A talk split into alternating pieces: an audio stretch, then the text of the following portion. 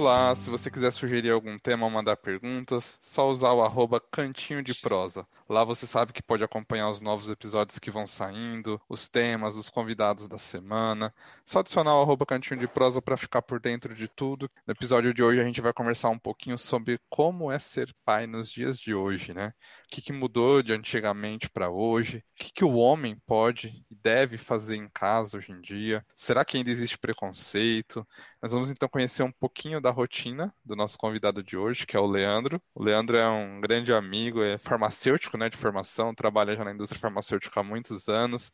Além de tudo, ele é um marombeiro semi-profissional, né? E pai em tempo integral. E tem duas princesinhas em casa, a Alice e a Elis. Então, haja babador em casa, só que para ele, né, Lê? Bem-vindo ao Cantinho de Prosa. Muito legal te receber aqui hoje, cara. O prazer é todo meu. Léo, você é um grande amigo nosso aqui, aqui da casa. Vamos lá, vamos tentar mostrar para as pessoas como que é a vida de um pai hoje em dia.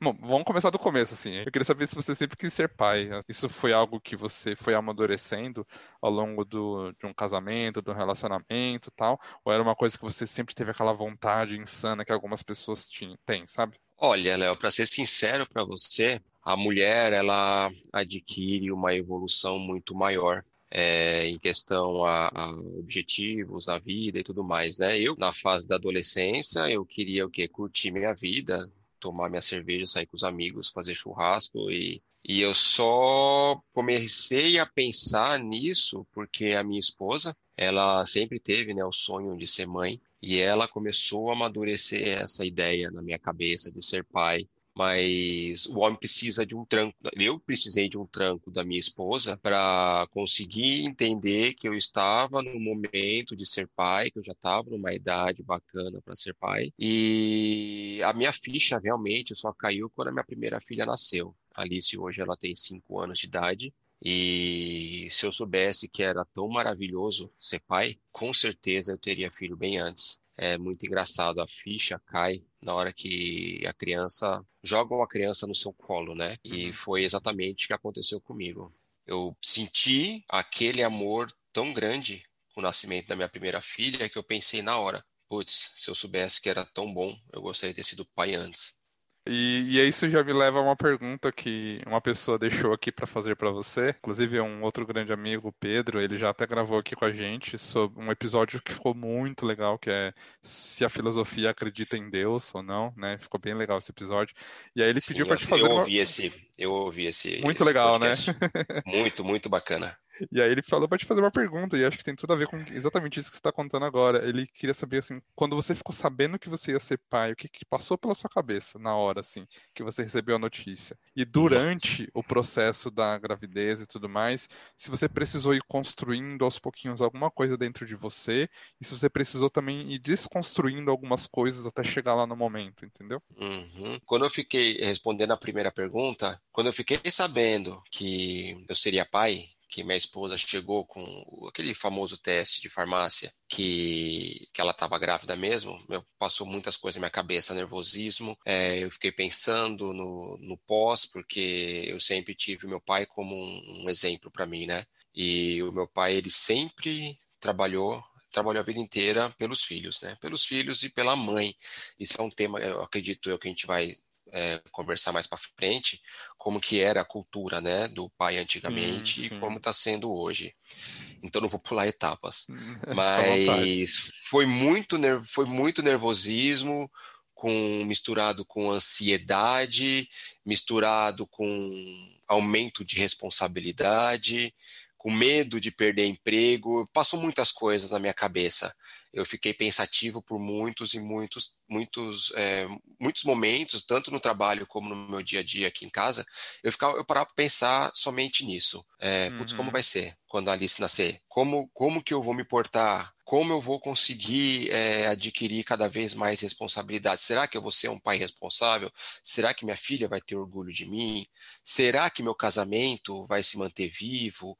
Porque muitas coisas passam na cabeça e de muitas pessoas com quem eu conversei, que já eram pais, falavam coisas positivas e falavam coisas negativas. As claro. positivas que com certeza o filho é a melhor coisa que existe na face da terra. Quem só sente quem realmente tem, e hoje eu posso ver que realmente isso é verdade. E tem muitos, muitos conhecidos que falaram a respeito de casamento, que teve alguns amigos que já é, terminaram o casamento porque não conseguiram é, fazer a diferenciação de uma vida com, é, com uma criança e uma vida sem uma criança dentro de casa. É, é, muda bastante.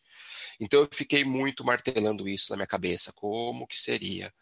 É, isso acho que já também responde a segunda pergunta, né? Porque o que passa na nossa cabeça são responsabilidades é, de um, sei lá, de um semi-adulto, porque o homem só cresce depois que casa a gente fica pensando como que a gente vai criar os nossos filhos, né? Sem, sem errar, sem pecar em muitas coisas. A gente peca, né? Continua errando tal, mas saber o momento de reconhecer que tem que mudar pela vida de uma outra pessoa que está nascendo, né? Que está crescendo. É, e você acha que pesou, assim, para você contando tudo isso, você acha que pesou mais essa parte psicológica mesmo, ou às vezes a parte material e financeira fala mais alto? Numa, colocando, lógico que os dois, né? Mas colocando numa balança, o que, que pegou mais para você, Leandro? É, eu não me sinto uma pessoa materialista. Então, nesse ponto, eu acho que eu não tive nenhuma preocupação. Mas a parte psicológica afetou demais, porque quando a gente, quando o homem, né, falando, eu falo homem assim, mas eu falo pelo meu ponto de vista, tá? O homem quando, quando não é casado, ele tem umas responsabilidades que é o quê? Nenhuma, porque o homem quer trabalhar, quer ter o seu dinheiro para poder sair e tudo mais. O primeiro baque é quando você está vendo que você vai comprar um imóvel, que foi o meu caso, está sentindo que as coisas na sua vida estão tá mudando e você vai casar. Isso já é o primeiro baque. Poxa, eu vou ter que entrar numa responsabilidade de um, de um financiamento de um banco que seja, ou sei lá, o dinheiro que eu tinha antes só para mim, eu vou ter que dividir com duas pessoas. Já é o primeiro baque. Tudo que é mudança na vida, eu acho que não só o homem, mas como a mulher também, eles, ele tem aquele nervosismo de primeira, né? Claro. Até acontecer porque depois que vem, a gente mata no peito e sai jogando. Quando uhum. veio o apartamento foi assim, quando veio o casamento foi assim, quando veio a primeira filha foi assim, e agora, há quase oito meses, minha segunda filha nasceu e, e foi assim da mesma maneira. E a Elis que tá aí agora, né? Não vou falar mais recém-nascida, porque já deve estar tá quase andando, né? Nossa, Mas, tá, assim, ela tá. Eu vi aí tá o difícil. vídeo que você me mostrou hoje, ela tá querendo levantar sozinha, já fiquei, caramba. E como que é a rotina hoje em dia em casa, então, com as duas crianças? E eu queria que você contasse pra gente, porque uh, é uma, uma novidade muito grande o que você está passando hoje, que você está em licença paternidade, né? De vários meses. Exato. Então, como Exato. que é, que história é essa de licença paternidade? E como que está sendo sua rotina, cara?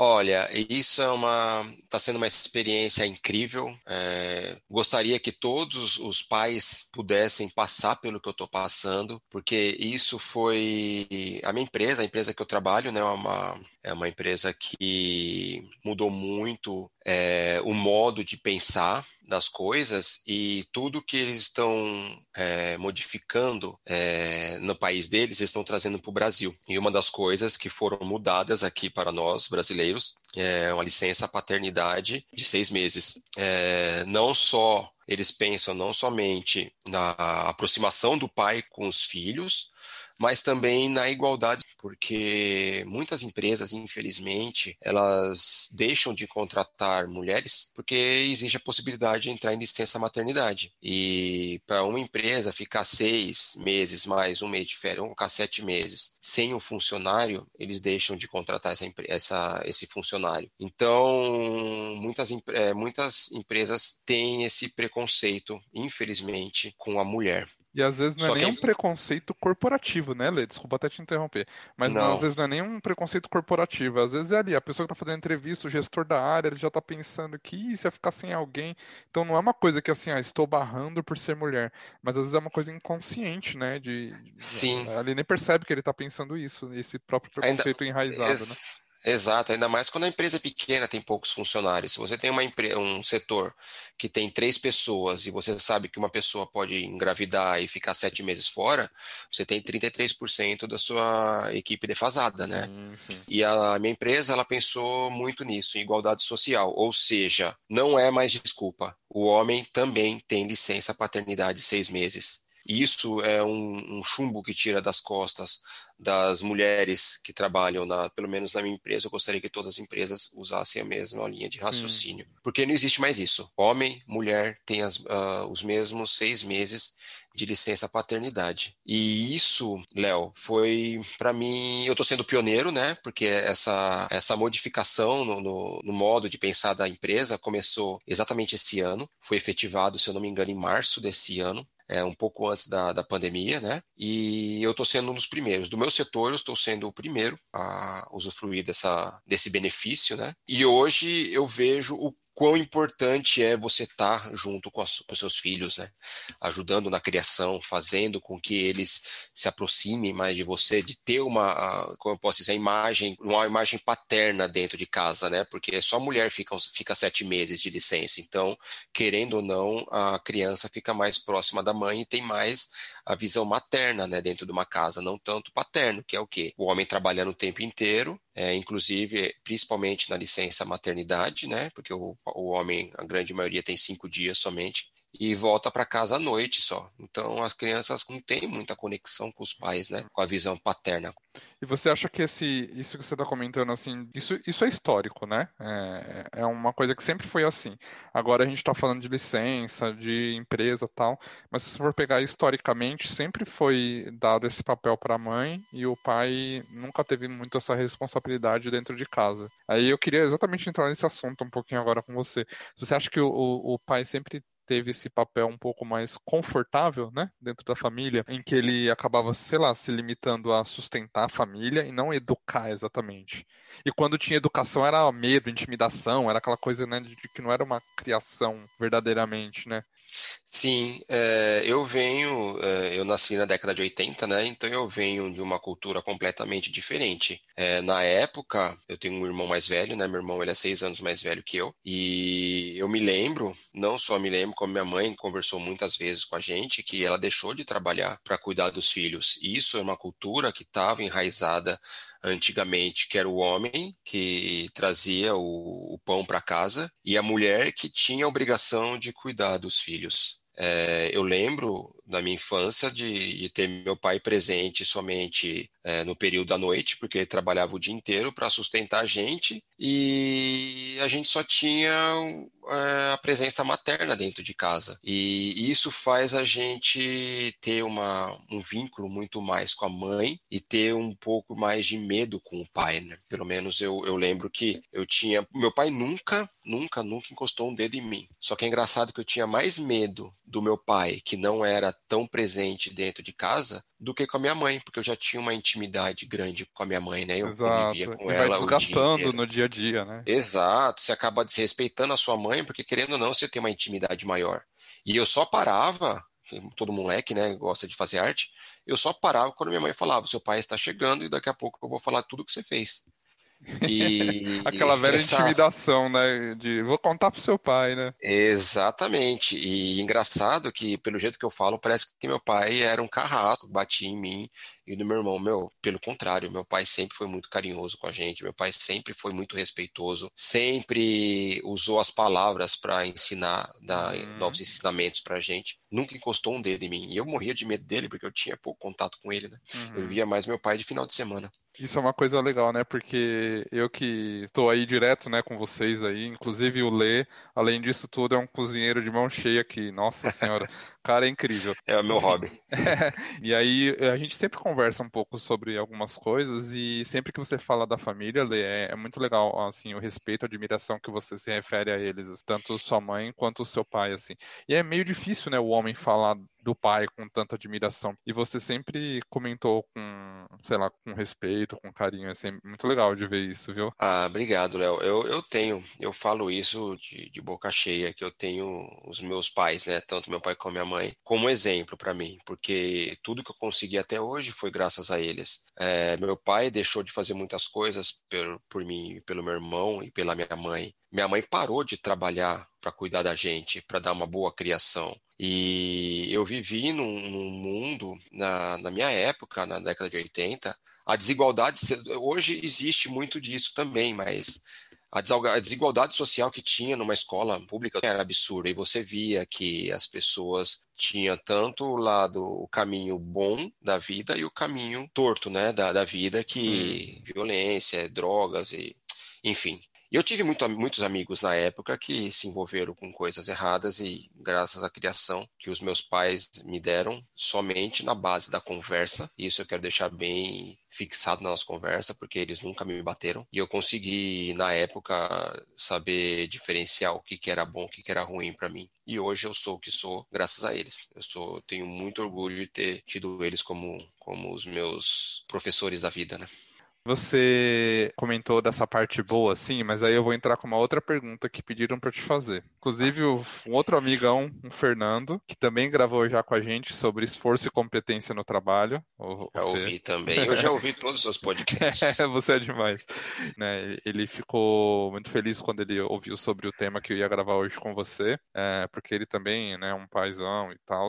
E ele pediu para te fazer uma pergunta. Você comentou aí da parte boa, certo? Dos seus pais e dos, do exemplo tudo mais. Mas qual é a diferença que você sente em relação à, à criação que você teve e à criação que você tenta dar para suas filhas? É, a gente sabe que nem, nenhum pai no mundo é perfeito, nenhuma mãe nesse mundo é perfeita, né? Então você falou com muito amor e muito carinho, mas agora vamos entrar por um lado assim de o que você tenta fazer de diferente? Porque, obviamente, são tempos diferentes, são educação, né? Momentos diferentes. O que está lá na rua é diferente hoje em dia. E a própria consciência que a gente tem de algumas coisas hoje é diferente da que os nossos pais tinham, né? Então, o que você tenta fazer de diferente hoje? Boa pergunta.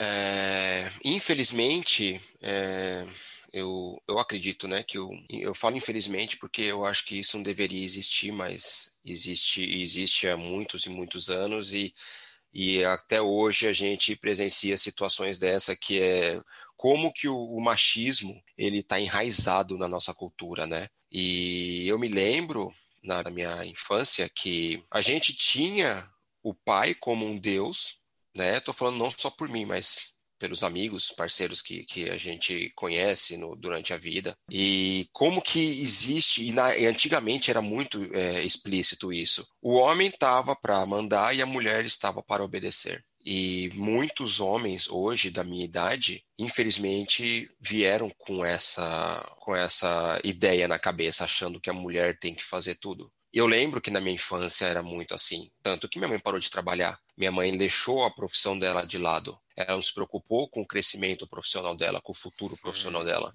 Ela se preocupou em criar os filhos. Infelizmente, muitos homens usavam isso a favor, porque você tinha a mulher como um um servente da casa. Uma escrava doméstica, né? Não estou falando que é o Exato. caso da sua mãe, nem da minha, que também passou por essa situação que você descreveu da sua, mas era a visão que os homens em geral realmente sempre tiveram, né? O dinheiro manda. Ex Exato, e infelizmente muitos homens usavam isso a favor, porque a mulher, por medo de ficar sozinha, porque deixou o emprego de lado e fica completamente submissa e aceita tudo que o homem faz. Por isso que antigamente o homem era taxado como galinha, que, da, que pegava todas as mulheres e a mulher sabia e não podia falar nada, por quê? Porque o homem é o dono da casa, eles se acham de direito de fazer tudo que bem entende, é, sai com os amigos, não tem horário para chegar, e a mulher tem que ficar de cabeça baixa, porque se ele ameaçar falar que, que vai sair de casa, ela não tem um tostão para se manter viva. Sim, sim. Né? E, e eu acredito que isso, na minha época, pegou bastante, porque a visão machista era muito mais forte todos querem que a mulher abaixe a cabeça e acredito eu que muitos casamentos não dão certo porque o homem vem com essa ideia. Eu tenho amigos, amigas que já desabafaram comigo que não tem o homem presente dentro de casa. Teve uma amiga minha que já chegou a comentar comigo que, que o marido dela não faz nada. Eles têm uma filha e ele pegou a filha no colo quando ela tinha acho que quase um ano de idade, porque ela tinha que trabalhar, tinha que deixar com ele. Quando ela pedia ajuda, ele falava para ela que quem queria, quem quis filha foi ela. E ele não tem que ficar se responsabilizando por um sonho dela. E infelizmente isso é o que os, tem 2020, muitos homens que né? Em 2020, exatamente. Tem muitos homens que trazem isso. De homem, eu vejo desabafo de mulheres que tem homem que não faz nada, que só fica o dia inteiro assistindo televisão, que não, não lava um prato, que não troca uma fralda. E se você puxar isso, Léo, da sua mente, você vê que isso é uma cultura da década de 80, é uma cultura da década de 70. Meu pai, ele chegava do trabalho, ele tomava um banho e assistia a o futebol dele. Já estava uhum. com a uhum. comida pronta no prato e ele não lavava uma louça. É que ele veio de uma cultura onde o pai dele fazia isso com a mãe, porque viu a, o, o, pai dele fazendo isso também. E, e é um, uma geração que, que trouxe isso na década de 80, ficava muito explícito e hoje não mais. As mulheres querem é, dependência, as mulheres querem ter o seu próprio dinheiro, não quer depender do homem. E tem, infelizmente, tem muitos homens que, que não entendem, inclusive filhos. Tem Sim. muitos homens que acham que a responsabilidade é da mulher. É, e eu acho que esse, aproveitando esse, essa pergunta, é engraçado que o machismo reina até quando eu falo que eu estou com licença paternidade seis meses. Eu ia Porque... perguntar exatamente isso. E aí? é, então, exatamente. Tem pessoas que acham que a licença paternidade serve para o homem ficar curtindo seis meses de férias. Eu já ouvi isso de pessoas. Nossa, seis meses de licença? Caramba, hein? Vai, vai se divertir bastante, vai sair bastante. Por quê? Porque as pessoas ainda acham que a mulher que tem a responsabilidade de criar os filhos. E ninguém fala isso pra uma mulher, né? Olha, licença maternidade, uhul, vai curtir. Não, todo mundo vira e fala, nossa, se prepara. Olha, olha que absurdo, Léo eu ter que ouvir isso, isso aí é, é um, um chute para as mulheres, porque mesmo assim tem pessoas em 2020 que acreditam que o homem não tem que fazer nada, quem tem que fazer é a mulher.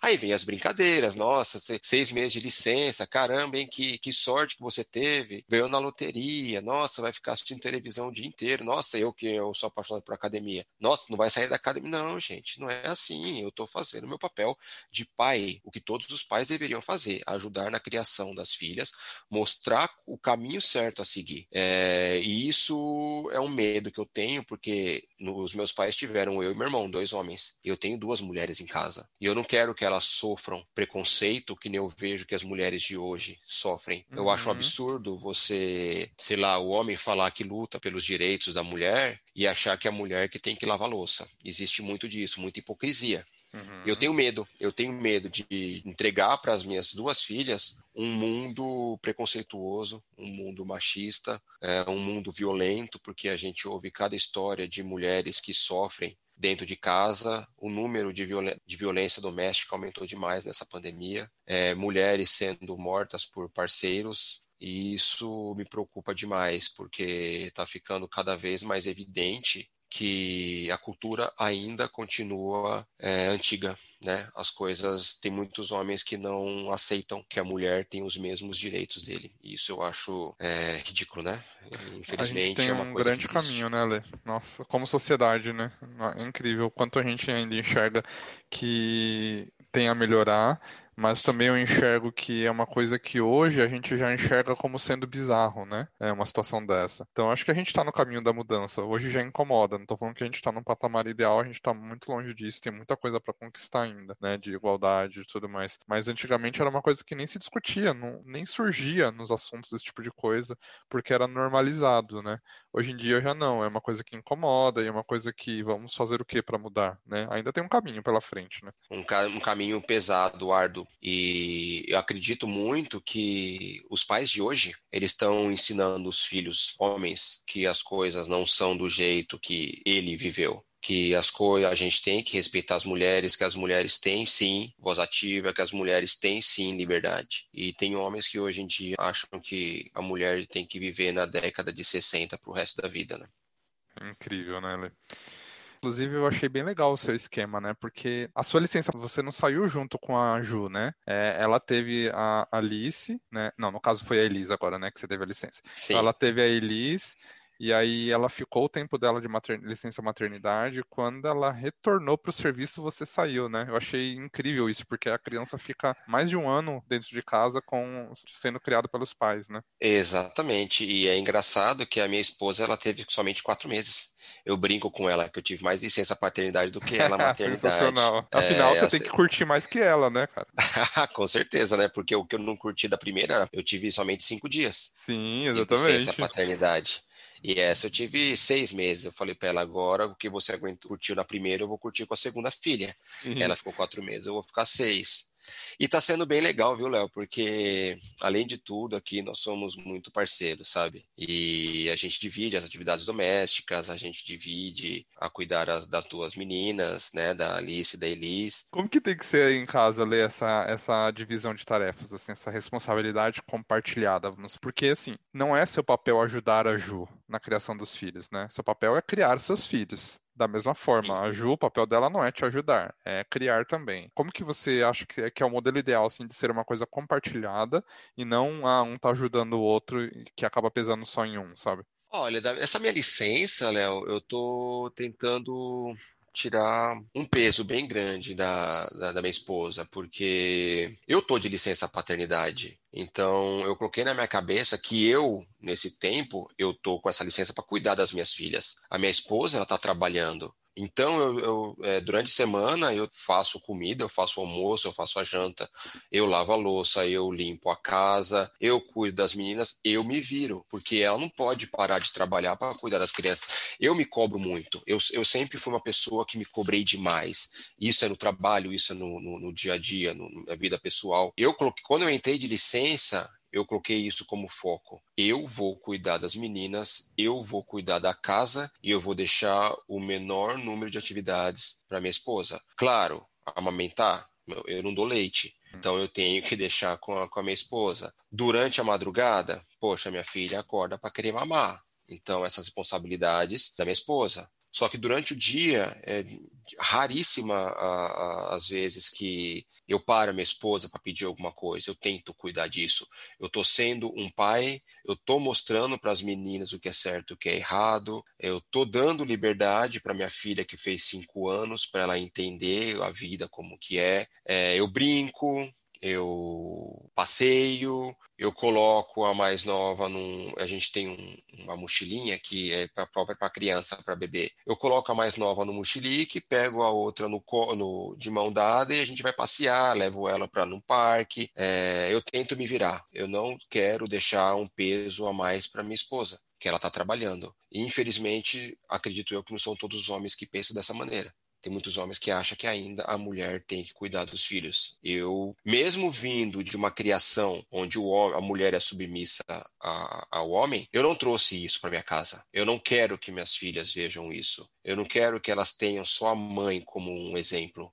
Eu não quero que elas tenham medo de mim que elas me respeitem mais do que a minha esposa, porque eu tô fora de casa e eu, só venho para dar bronca. Não. Eu sou um pai, eu sou um pai presente, eu sou um pai que eu quero que as minhas filhas no futuro me vejam como amigo, que não tenham medo de mim, que possam contar comigo também.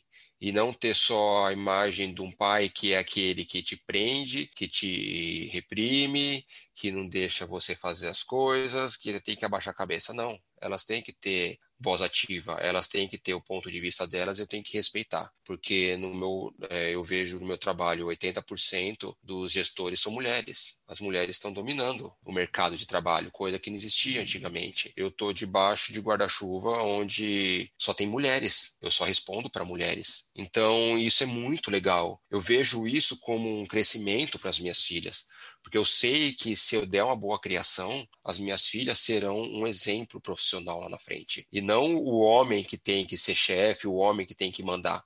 Não, quem manda em mim são mulheres no meu trabalho. E eu respeito, porque elas estão lá, porque elas são sim competentes, são inteligentes, são capazes. Não, eu quero e, trazer e muito mais competentes, né, Lê? Porque para uma mulher chegar num muito. cargo desse, ela tem que ser muito melhor que o homem. O homem não faz muito esforço, né? Exatamente, é o preconceito que existe, né? E a mulher, se ela está no cargo que está, porque realmente ela é muito inteligente, muito capacitada. E quero dar uma criação para as minhas filhas mostrando que sim, elas podem, sim, elas serão importantes no crescimento do nosso país, ou se elas quiserem ir para outro país também, eu não vejo problema nenhum. Mas eu quero que elas se sintam importantes. Eu não quero que elas sofram preconceito. Eu espero que isso mude. Porque mesmo eu vindo de uma criação machista, eu não quero isso na minha casa. Eu não quero isso para o futuro. Eu não quero que minhas filhas sofram. Eu não quero. Isso está fora de cogitação. E infelizmente, né, é uma coisa que a gente fica pensando, né? Não será. Será que ela vai se, se envolver com uma pessoa do bem? Será que a pessoa com quem estiver com as minhas filhas vai amar elas é, de verdade? Mas eu acho que você criando as suas filhas de um jeito certo, mostrando o certo do errado, elas vão saber selecionar, elas serão seletivas no futuro. E eu tenho certeza absoluta que elas vão conseguir é, cuidar da própria vida sozinhas, né? Queria mudar um pouquinho de assunto eu queria até abordar uma coisa que você comentou, Lê. Uh, a gente estava falando de preconceitos e tudo mais, eu queria falar de um outro tipo de preconceito. Uh, seu tipo físico, Lê, você queria falar disso, né? Uhum. você aí, Sim. barbudo, com tatuagem, todo bombado aí e tal, e aí dentro de casa tá lá, trocando fralda, as meninas te maquiando, prendendo seu cabelo. Você acha que rola um preconceito, assim, de te olhar e não te imaginar como um paizão, assim? Ah, existe, né, Léo? Porque quando você fala de um pai presente, você já imagina o quê? É um, antigamente a gente usava o termo CDF, né? Que é aquele homem certinho, de cabelinho cortadinho, que chega em casa, trabalha, cuida dos filhos, abaixa a cabeça. Mas não, eu, eu não sou assim. Eu sou tatuado, eu faço academia, eu, eu sei lá, eu deixo as minhas filhas. Minha, só pra você ter uma ideia, Léo, sábado foi aniversário da minha filha. É, ela acordou toda feliz, né, sorridente, que era aniversário dela, que era o dia dela. E eu falei para ela assim, Alice, o que, que você quer de presente? O papai fazer com o papai de presente? O que, que você quer que o papai faça com você de presente? Brincar com ela, que seja, o que ela pedisse, eu faria. Ela olhou pra minha cara, assim, com aquela, aquele olhar dela, assim, de sarcasmo, olhou pra minha cara e falou assim, papai, eu quero te maquiar. Poxa, meu, eu falei sem problema nenhum, vamos lá. Ela me maquiou, me deixou, meu Deus do céu, batom, maquiado, fiquei horrível, barbudo. Mas eu deixo, eu tiro foto, eu mostro para a família, eu mando para os meus amigos. Eu não tenho medo de mostrar de que eu deixo as minhas, minhas filhas fazerem o que elas querem comigo. E é engraçado que as pessoas que olham para mim na rua acham que eu não sou nada disso. Acham que eu sou uma pessoa, é, sei lá, invocada, acham que eu sou uma pessoa de poucos amigos. E não, não existe isso eu não sou o que eu aparento ser, entendeu? E existe também esse preconceito, né? É, você não pode, infelizmente muitas pessoas fazem isso, mas você não pode julgar é, um livro pela capa, né? E tem gente que faz isso. Ou você tem. E você já sentiu algum tipo de preconceito assim, sei lá, alguma coisinha meio assim, velada, é, seja na família, ou sei lá, numa reunião de escola, alguma coisa assim mais no, no, seu dia a dia mesmo, sim ou não? Olha, eu presenciei uma situação desagradável, Léo, que foi há um ano atrás, mais ou menos. Eu fui numa festa de um. Eu sei, eu tenho esse, essa fama de bad boy, né? E Fama, porque... cara, jeito, tudo, né? Exato, exatamente. Para quem não me conhece, acha que eu sou o cara mais chato do universo. E infelizmente teve um aniversário que eu fui de um grande conhecido nosso aqui de casa, em que a filha dele me adora. Ela tem a idade da minha, da minha filha mais velha, da Alice, e estávamos num, num ambiente onde estavam os familiares dele, estavam os amigos mais próximos, e a menina veio atrás de mim e queria que eu pegasse ela no colo de qualquer jeito. Estava com a minha filha, com outras crianças, as crianças me conhecendo já montuaram em cima de mim, porque eu gosto de criança, eu gosto de brincar com criança.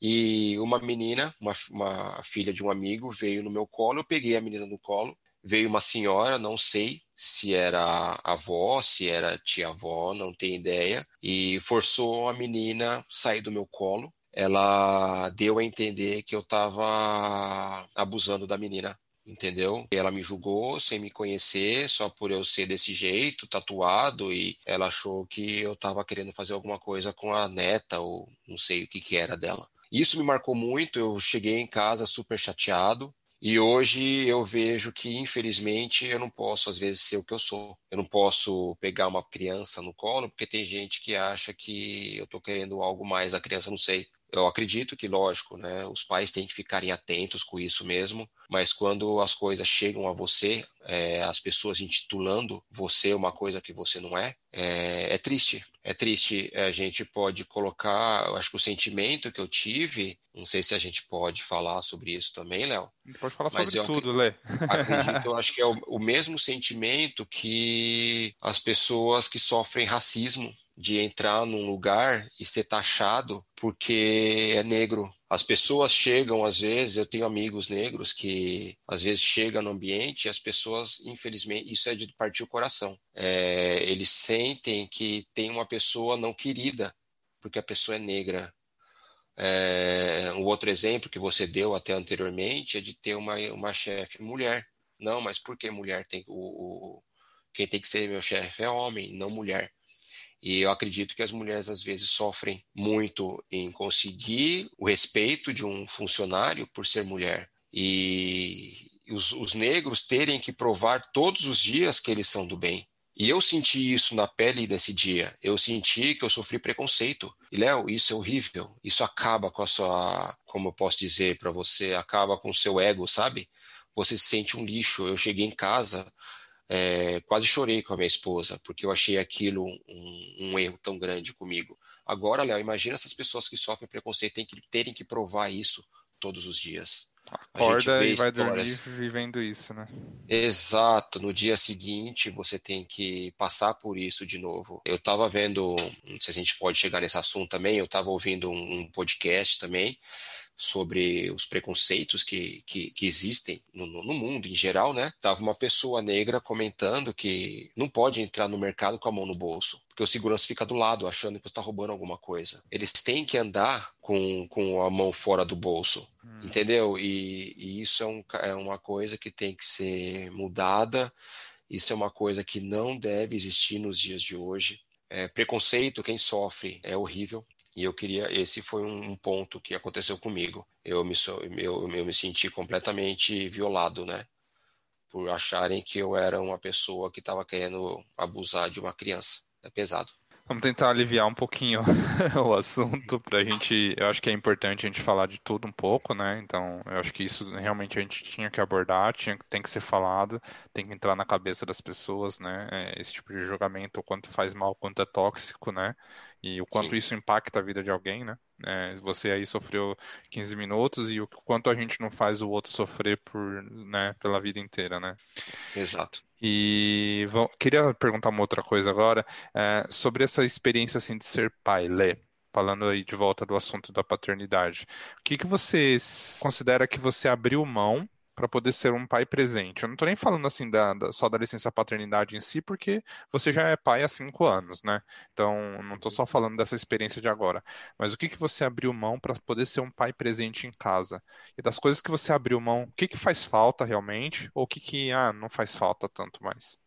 Bom, eu sempre fui uma pessoa que tive muitos, muitos amigos, né, Léo? Durante a minha vida toda, eu tive momentos diferentes da minha vida, eu tive amigos muito próximos. Eu sempre fui uma pessoa muito assim, de ter as pessoas próximas a mim, na minha casa, de fazer festa, de, de, de é, reunir todos os meus amigos em um ambiente só, para dar risada, se divertir.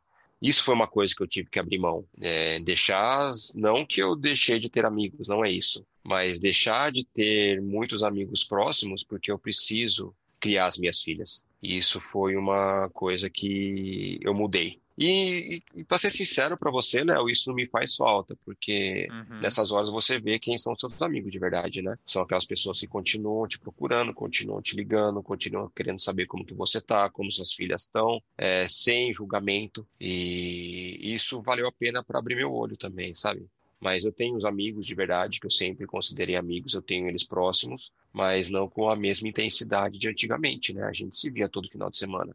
Agora não, sou casado, tenho filha, minha muda, minha vida mudou. A minha prioridade é minha família. Né? Uh, vou, vou, fazer aqui as últimas duas perguntas, Lê, para a gente não estourar muito tempo. Uh, eu tenho aqui uma pergunta de uma criança para você, mais ou menos, vou uhum. traduzir em palavras nossas. Né?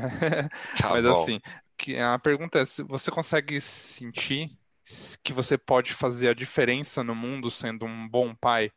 Como que você acha que você consegue melhorar o mundo um pouquinho sendo em casa uma pessoa que é um exemplo para suas filhas, entendeu? Como que você muda o mundo?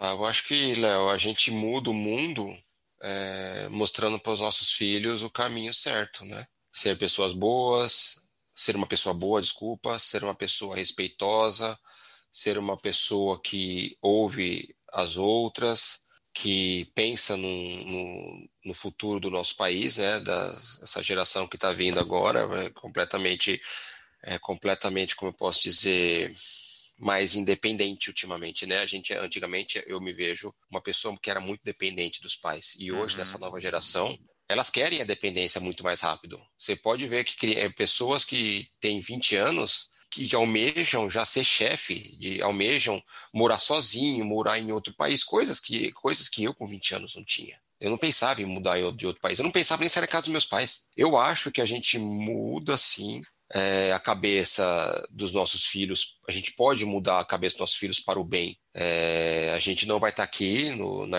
quando elas estiverem mais velhas, né? Porque é a lei da vida, né? Mas eu acho que os nossos ensinamentos vão fazer os nossos filhos ter uma direção. E isso vai passando de geração para geração. Você está tendo essa segunda experiência aí como pai. Qual foi a principal diferença que você sentiu nessa segunda experiência? Na verdade, é uma primeira experiência, né? Porque agora você está com duas. Antes era uma, né? Sim. Então é uma nova experiência. Mas enfim, Sim. qual que é a principal diferença que você sente hoje nessa segunda viagem aí? Ah, Léo, acho que o primeiro filho a gente cuida como se fosse uma bonequinha de porcelana, né? A gente tem medo que engatinhe, bate a cabeça, a gente tem medo que de dar papinha e, e engasgue, a gente tem medo de muita coisa. Então a gente, eu falava para minha esposa, se a gente puder colocar um plástico bolha envolvido na nossa filha, seria uhum. melhor, porque ela não se machucaria, né? E hoje, com a minha segunda filha, lógico, a gente percebe com o tempo que a gente exagera um pouco, né? Lógico, você não vai deixar também sua filha ficar pulando um trampolim com oito meses de idade. Mas muitas coisas que a gente deixava das filhas fazer, a nossa filha mais velha fazer, que a gente hoje falava assim, poxa, meu, não precisa disso, não é isso, né? E a minha segunda filha, ela é mais independente.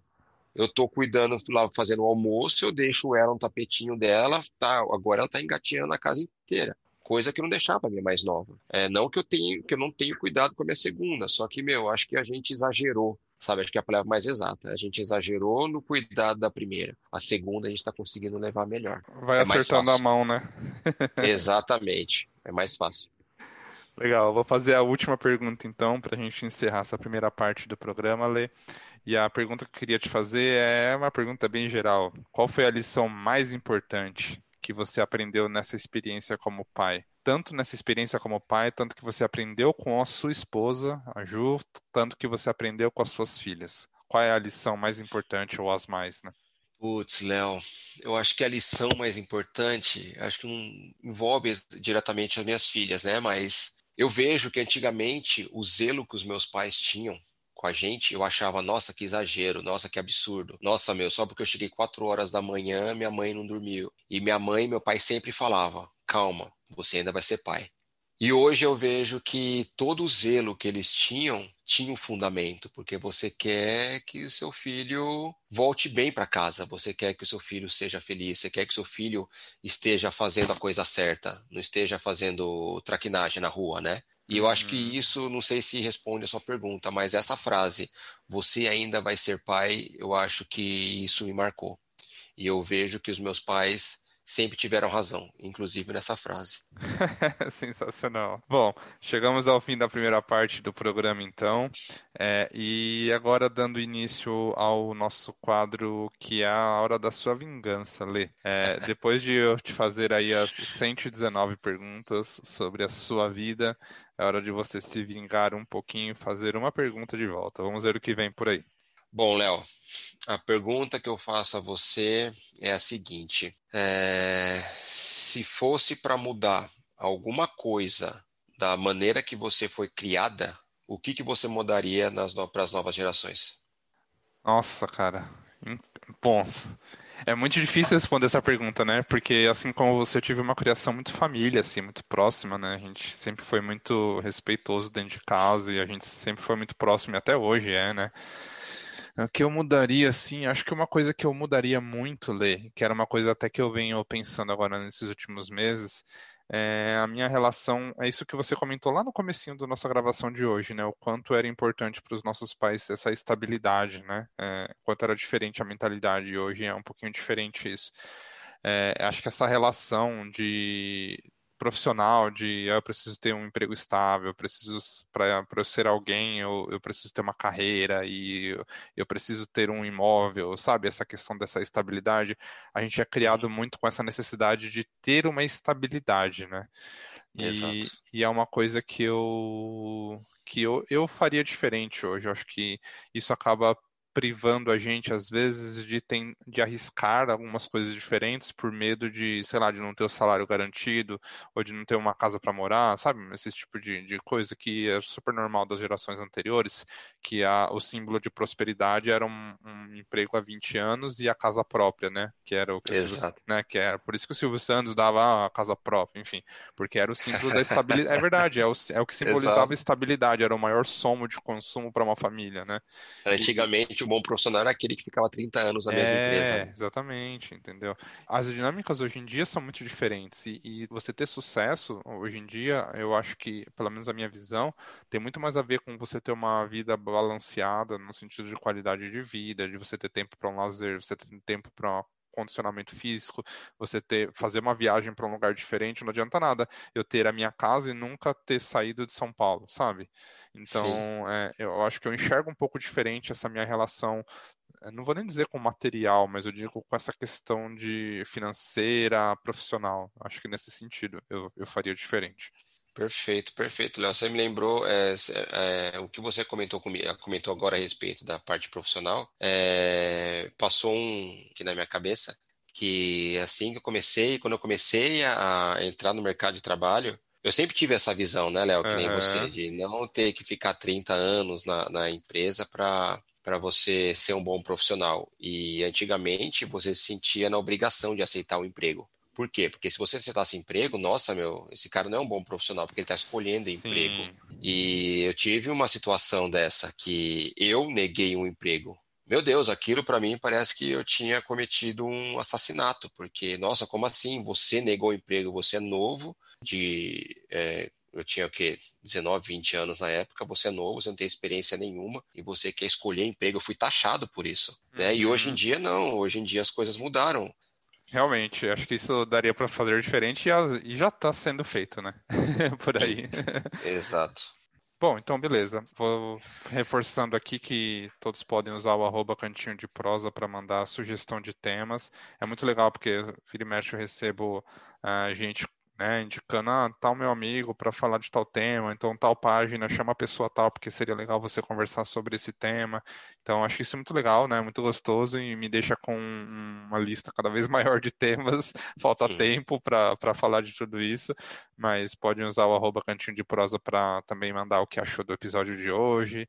E agora a indicação do Lê, né? Vou pedir para você deixar aqui uma indicação hoje, Lê, de algum podcast, algum livro, canal de YouTube, algum autor que você recomende sobre o que nós comentamos ou sobre alguma outra coisa. Ah, bom, é, na atual situação, ler livro fica bem difícil para mim, né? Porque eu meu, os meus livros ultimamente tá sendo, estão sendo livros infantis das princesas que eu fico lendo para minha filha. Mas eu posso ou, ou audiobook, né? ou podcast, que o podcast é, acaba sendo prático nessa hora, né? Exatamente. Se eu tivesse um livro no canto da minha cabeceira da cama, com certeza minha filha mais nova comeria as páginas. Mas enfim, é, eu acho interessante passar para vocês, para quem tiver interesse, né? Quem é pai ou sei lá, pai de três filhos ou pai inexperiente, marinheiro de primeira viagem, tem um canal no YouTube chamando, chamado Paizinho Vírgula.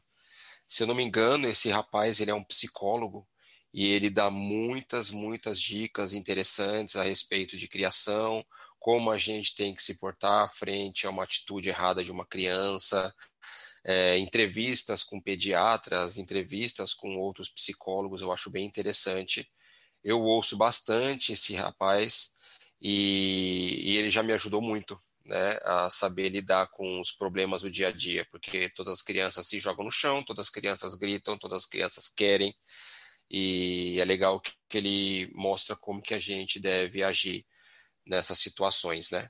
É, Paizinho, vírgula, é um, tá no YouTube esse canal, é bem interessante, Léo.